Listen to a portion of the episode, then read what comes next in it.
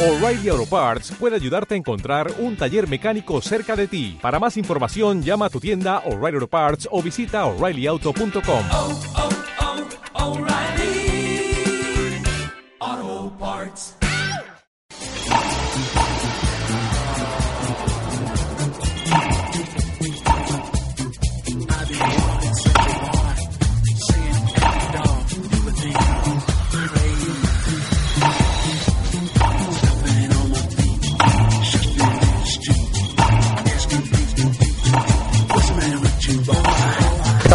Aquí en Tennis Plus junto a Daniel Navas, Kenny Castro, quien les habla, junto a Andrés Gómez, eh, hablando un poco del Roland Garros que arranca ya este día domingo. Daniel, tú estabas también. Sí, yo tenía para eh, preguntarte algo, Andrés.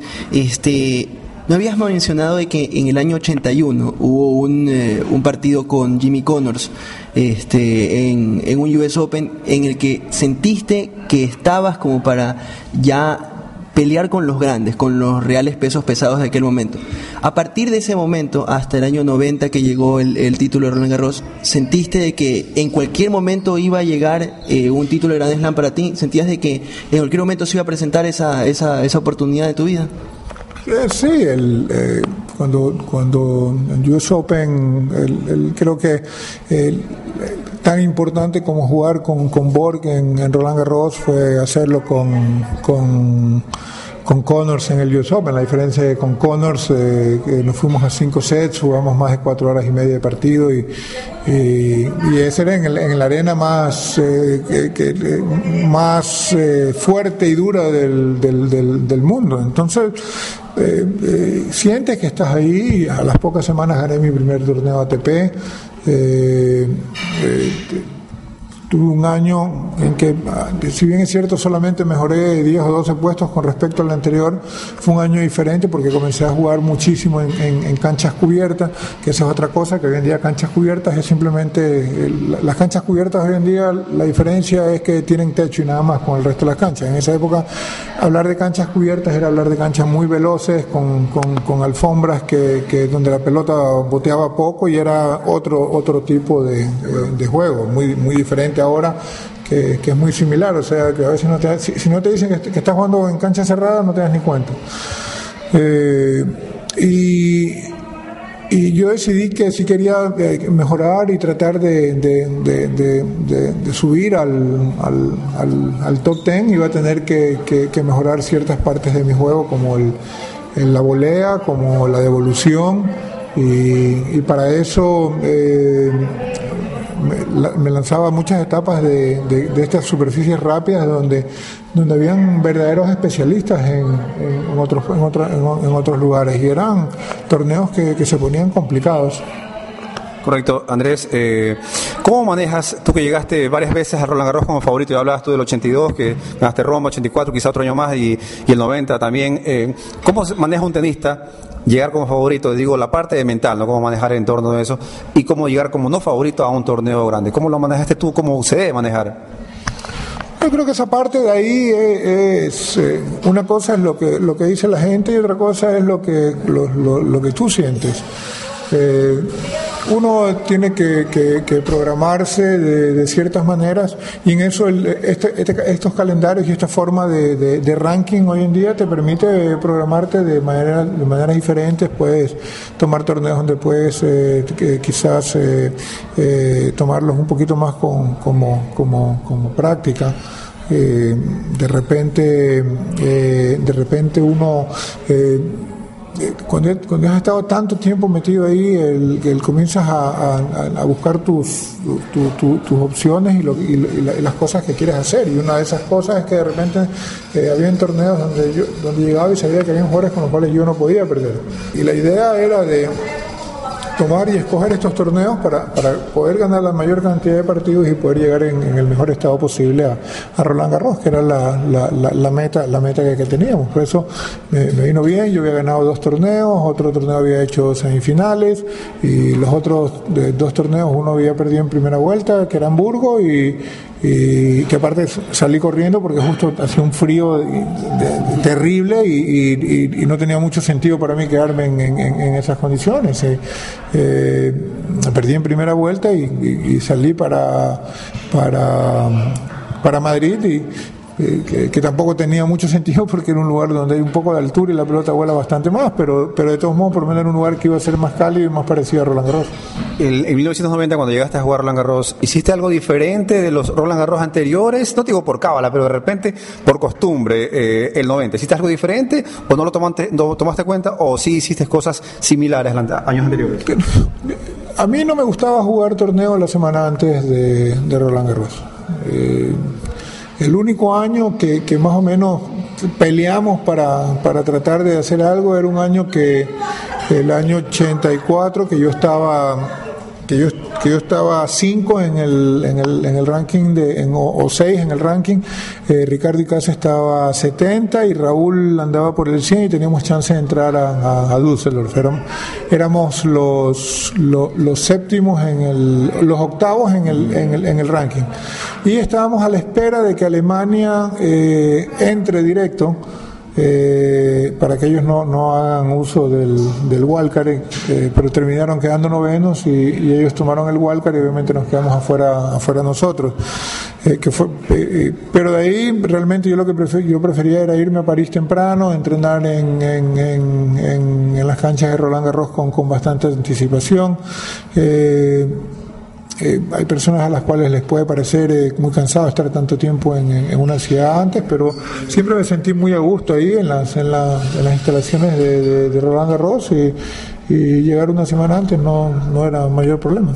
Eh, por lo general llueve en París, por lo general en Roland Garros siempre hay paralizaciones por lluvia. En el torneo en el que, en el que estuviste hubo, en el, que, en el 90 hubo mucha paralización. Sí, el, el, las normales, o sea, no hay, hay días que son quizás, hay semanas que por, por, o años en que eh, quizás son un poco más eh, extensas esas lluvias, pero eh, el, a mí me vino bien, por ejemplo, en el partido con, con Muster del año 90, me vino bien porque, porque el, hubieron tres paradas por lluvia y eso hacía que, que, que, Muster, que era un jugador que necesitaba mucho ritmo, no, no agarre ese ritmo. Entonces, el, la, lluvia es eh, siempre va a estar ahí. En, en, Europa, en cualquier cualquier momento del año te va a llover y, y son cosas con las que uno ya está acostumbrado a, a estar. Claro que ahora las, las, las, facilidades son mucho mejores que, que, antes, tiene una serie de cosas que, eh, que quizás antes no tenías. Y, y, y, ahora pues es mucho más ameno, entretenido llevar, llevar eso adelante. Este, no perdiste ningún, eh, bueno, perdiste un set nada más contra Alexander Volkov en la tercera ronda, eh, hasta antes de, la final. Eso hablaba de, de, lo, de, lo, bien enfocado que estabas, de lo bien eh, que estabas, estabas jugando, te sentiste con mucha confianza, todo, todo ese torneo hasta antes de la final, obviamente la ganaste, pero todas esas dos semanas. Eh, sí, el, eh, el, el, cuadro, eh, o sea, el, jugar con Fernando Luna era un buen partido para mí. Eh, era un, iba a ser un, podía ser un, un buen, una, un buen, eh, no entrenamiento, pero un, un, buen partido, un partido que me iba a permitir arrancar bien, con confianza. luego, Filipinis, igual, lo mismo, jugadores que eran para mí muy accesibles. Para mí, para, por su forma de juego, con mi juego se, se acomodaba. Ahora, en el caso de, de, de Volkov un jugador que era peligroso y, y, tuve un pequeño eh, eh, desconcentración en el tercer set y perdí ese set, venía ganando cómodo eh, y al final el cuarto set se puso durísimo y lo alcanzamos a terminar ya en, en, bajo, bajo la penumbra prácticamente, así que eh, pero, pero ahí fue bueno porque terminé, ya estaba en cuarta vuelta, eh, venía el ganador de Pérez con Gustafsson y cuando ganó Gustafsson me dijeron que, que, tenía un problema. Yo había jugado con Gustafsson dos semanas antes en Roma, en tercera vuelta me parece, había ganado como, era un jugador que no me molestaba tampoco su juego. Eh, y, vino este problema de que qué hago desde Volkov hasta, hasta Champion que, que, que enfrenté en cuartos. Entonces lo que hicimos fue preparar los días como normalmente. El día que me hubiera tocado jugar, hicimos un partido de, de, práctica con, Alberto Mancini, jugamos eh, dos sets y medio, casi tres sets, y, y, luego eh, eh, seguir normal, la misma rutina de no, no, no perderse, tratar de, de, hacer las mismas cosas que uno lo hacen sentir bien. Tuve la oportunidad de ver la semifinal que jugaste con Muster en Roma en el 90, por televisión, obviamente. Y la verdad te digo sinceramente, me amargué cuando perdiste, porque era un torneo importante que lo habías ganado dos veces. Quería que Andrés gane el tercer año, y si ganaba Roma, etcétera, etcétera. Te tocó la revancha con, con Muster semifinal Roland Garros. Y yo estaba un poco, digamos, con, no sé, es un Muster quien le ganó hace dos semanas, pero le ganaste con autoridad. Nunca tuviste ninguna chance de, de, de, imaginar que ibas a perder en semifinales Roland Garros. O sea, fue un partido donde te olvidaste lo que pasó en Roma, eh, lo, barriste prácticamente en París. En esa época había una yeta de que, de que el que ganaba Roma no podía ganar París. Entonces, él, él- bueno, gané Roma dos veces y no pude ganar París. No. Eh, eh, eh, venía un partido duro, yo ya tenía suficientes partidos. traté de ganar, obviamente, no, no te voy a decir que no, que no intenté ganar, pero a pesar de que tuve dos match points, fue una derrota que, que, no me afectó. Me venía bien porque el día siguiente hubiera tenido que jugar contra Andrei Chesnokov. La final era el mejor de cinco sets. Probablemente eh, eh, hubiera tenido que, hacer eh, un desgaste grande y mayor de, de- hubiera sido un esfuerzo que quizás me hubiera costado a la larga en- en Roland Garros. Antes, antes de, ese- de esa semifinal con Muster, el partido con Champion no tuvo algún eh, tinte especial por el hecho de ser francés, eh, la, parcialidad local se volvía hacia él, ¿no tuviste ningún inconveniente ahí?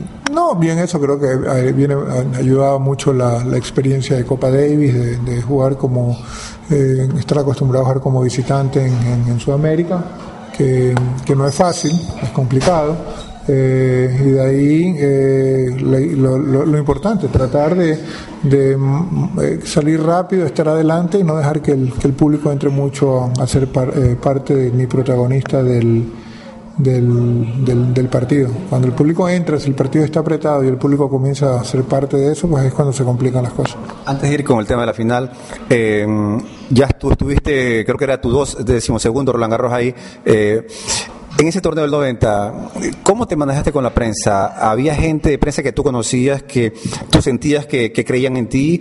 ¿O después cuando ya estabas en semis, pasaste a semifinal, viste prensa que, que te abordó, que, empezaba a hablar más, de ti? ¿Cómo era el manejo tuyo con la prensa? Si, conocías a prensa que te seguían y que creían en ti.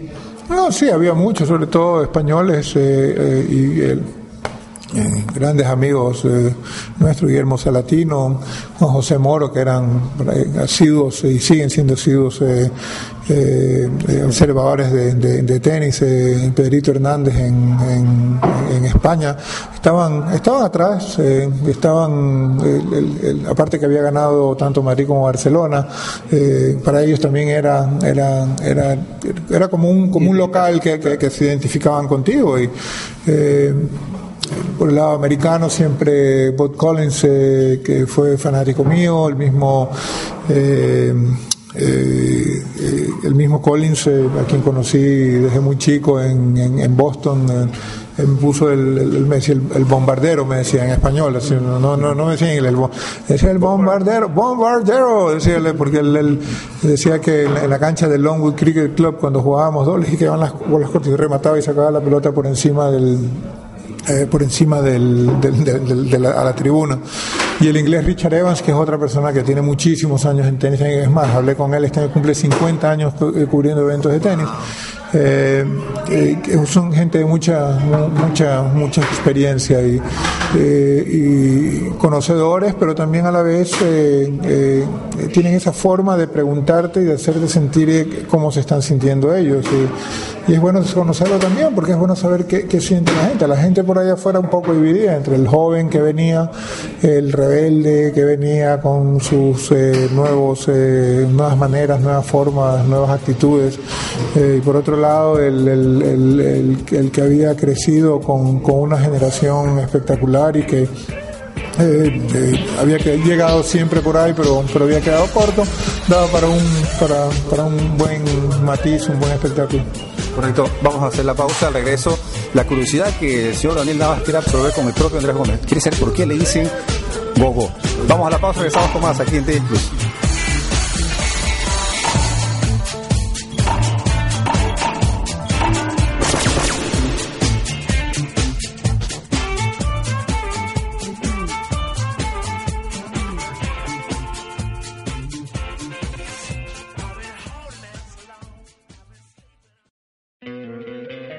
¿No te encantaría tener 100 dólares extra en tu bolsillo? Haz que un experto bilingüe de TurboTax declare tus impuestos para el 31 de marzo y obtén 100 dólares de vuelta al instante. Porque no importa cuáles hayan sido tus logros del año pasado, TurboTax hace que cuenten. Obtén 100 dólares de vuelta y tus impuestos con 100% de precisión. Solo con Intuit TurboTax. Debes declarar para el 31 de marzo. Crédito solo aplicable al costo de la presentación federal con TurboTax Full Service. Oferta sujeta a cambios o cancelación en cualquier momento.